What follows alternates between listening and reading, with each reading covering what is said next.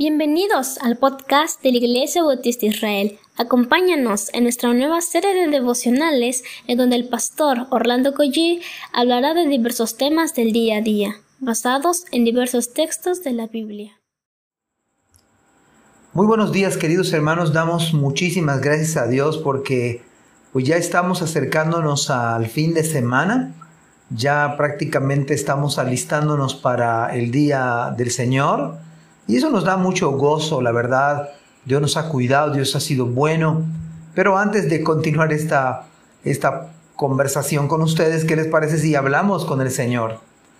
Padre, muchas gracias te doy porque tú has tenido cuidado de nosotros. Tú has provisto en esta semana de alimento, Señor. Nos has cuidado de accidentes, Señor, quizás.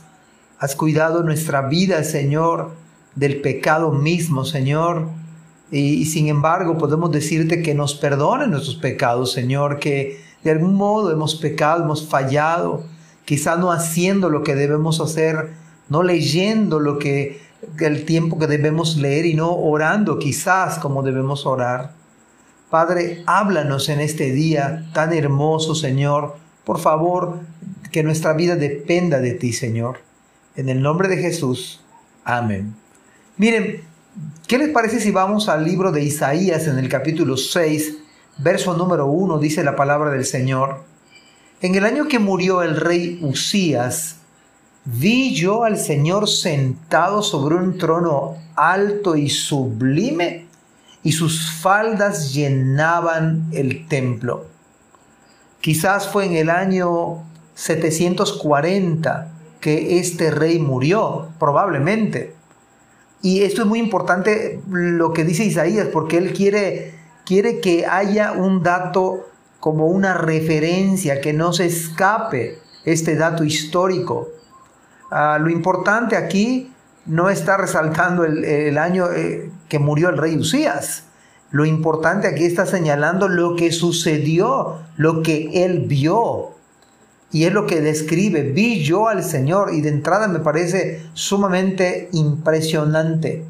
Vi yo al Señor, o sea, imagínense que está diciendo Isaías, que vio al Señor sentado sobre un trono, sobre un trono alto y sublime y sus faldas llenaban el templo.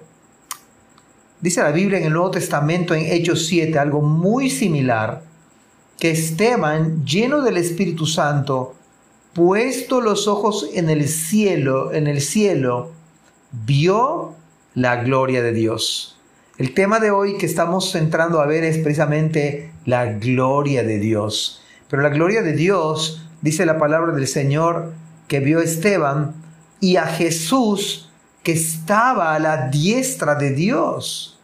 Y dijo, he aquí Veo los cielos abiertos y el Hijo y el Hijo del Hombre que está a la diestra de Dios. Es la misma escena que vio el profeta, pero es muy importante lo que él vio. Pero además hay unos títulos que, que habla Isaías acerca de Dios. Dice, él es el él, yo vi al Señor, dice.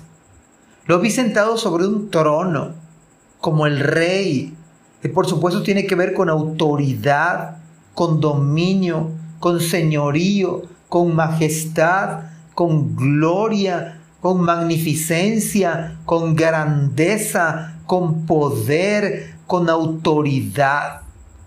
Creo que nos debemos dar cuenta que Dios nos dé su gracia para que ustedes y yo veamos esto a la luz de la Biblia, la grandeza de Dios, la majestad de Dios. Esto es lo que vio Esteban cuando iba a ser muerto injustamente. Vio la gloria de Dios. Y ver la gloria de Dios es ver a Cristo sentado, sentado en su trono junto a su Padre. Esta es la gloria de Dios. Creo que a veces no nos damos cuenta con toda certeza de la realidad de lo que implica el trono de Dios y su reinado. Ahora bien, Isaías vio algo tan grande, que coloca, como dije hace un rato, no solamente la fecha, los detalles, para que no se olvide jamás. Él hace un verdadero esfuerzo por describir la grandeza de Dios. Ahora, por otro lado, Es muy difícil que usted y yo tengamos dicha experiencia como la que tuvo Esteban o como la que tuvo Isaías. Pero déjeme decirle algo, un día, más allá de Esteban, más allá de Isaías, un día vamos a ver a nuestro amado Salvador, a nuestro, a nuestro Dios, a nuestro Salvador. Así que usted y yo, la verdad es que es casi imposible que en el día de hoy, así como Isaías, así como Esteban, tengamos una visión al respecto. Y la razón es porque la palabra de Dios ha sido completada. Ellos estaban escribiendo la Biblia. Ahora la tenemos delante de nuestros ojos y usted puede ver la gloria de Dios. Usted puede ver a Cristo en estos pasajes.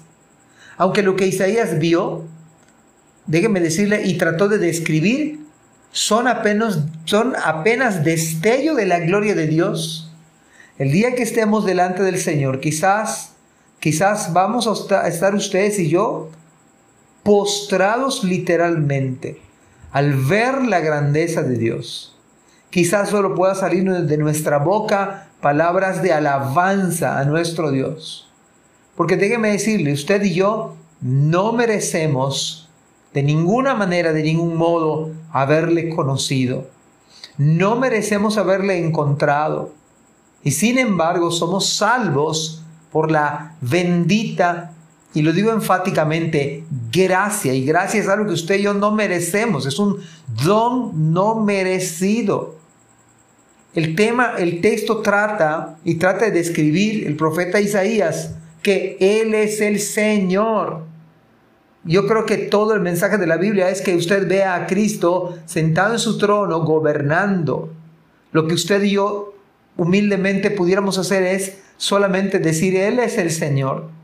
¿No acaso Tomás en su incredulidad, cuando fue confrontado, luego dijo, Señor mío y Dios mío? Él es el Señor de señores. No hay otro nombre en el cual podamos ser salvos. Es más, la escritura habla del ladrón de la derecha que agonizaba juntamente con Cristo y en el hecho del dolor y antes de morir las palabras expresadas por este hombre fueron las siguientes, Señor, acuérdate de, acuérdate de mí cuando vengas en tu reino. Es la gracia de Dios para este vil pecador que tampoco merecía la salvación, pero fue la gracia de Cristo que tocó su corazón, que cambió su mente y él pudo expresar esas palabras de arrepentimiento, las mismas que ve Isaías y cuando él le ve en la gloria, en el trono del Señor, dice, Señor, vi al Señor.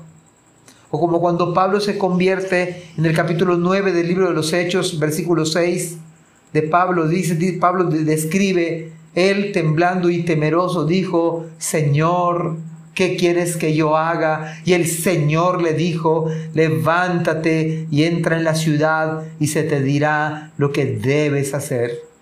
Esto es lo que cada uno de nosotros debemos hacer hoy, decir delante de Dios, Señor, ¿qué quieres que yo haga?